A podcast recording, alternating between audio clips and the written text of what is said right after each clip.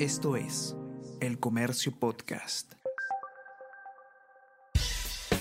Buenos días, mi nombre es Soine Díaz, periodista del Comercio, y estas son las cinco noticias más importantes de hoy, jueves 22 de diciembre.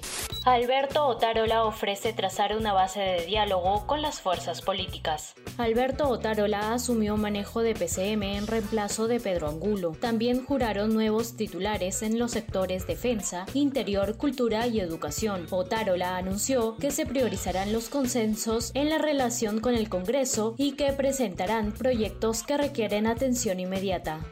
México acoge a ex primera dama que es investigada por corrupción. Esta día de la familia de Pedro Castillo correrá a cargo de ese país. Senadores mexicanos critican injerencia en asuntos del Perú. El embajador Pablo Monroy, declarado persona no grata, los acompañó al aeropuerto.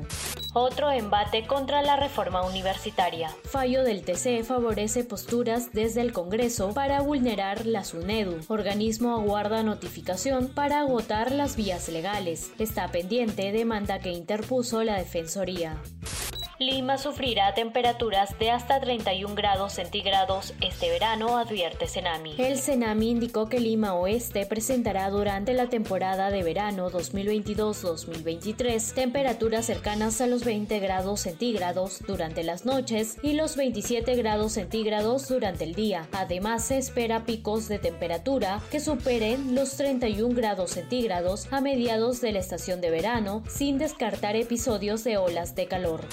Zelensky y Biden abogan por una paz justa para Ucrania. El presidente ucraniano, en su primer viaje al exterior desde que empezó la invasión rusa, recibió la confirmación de 1.850 millones de dólares adicionales en ayuda militar, incluidos misiles. Usted es el hombre del año, lo elogió su anfitrión.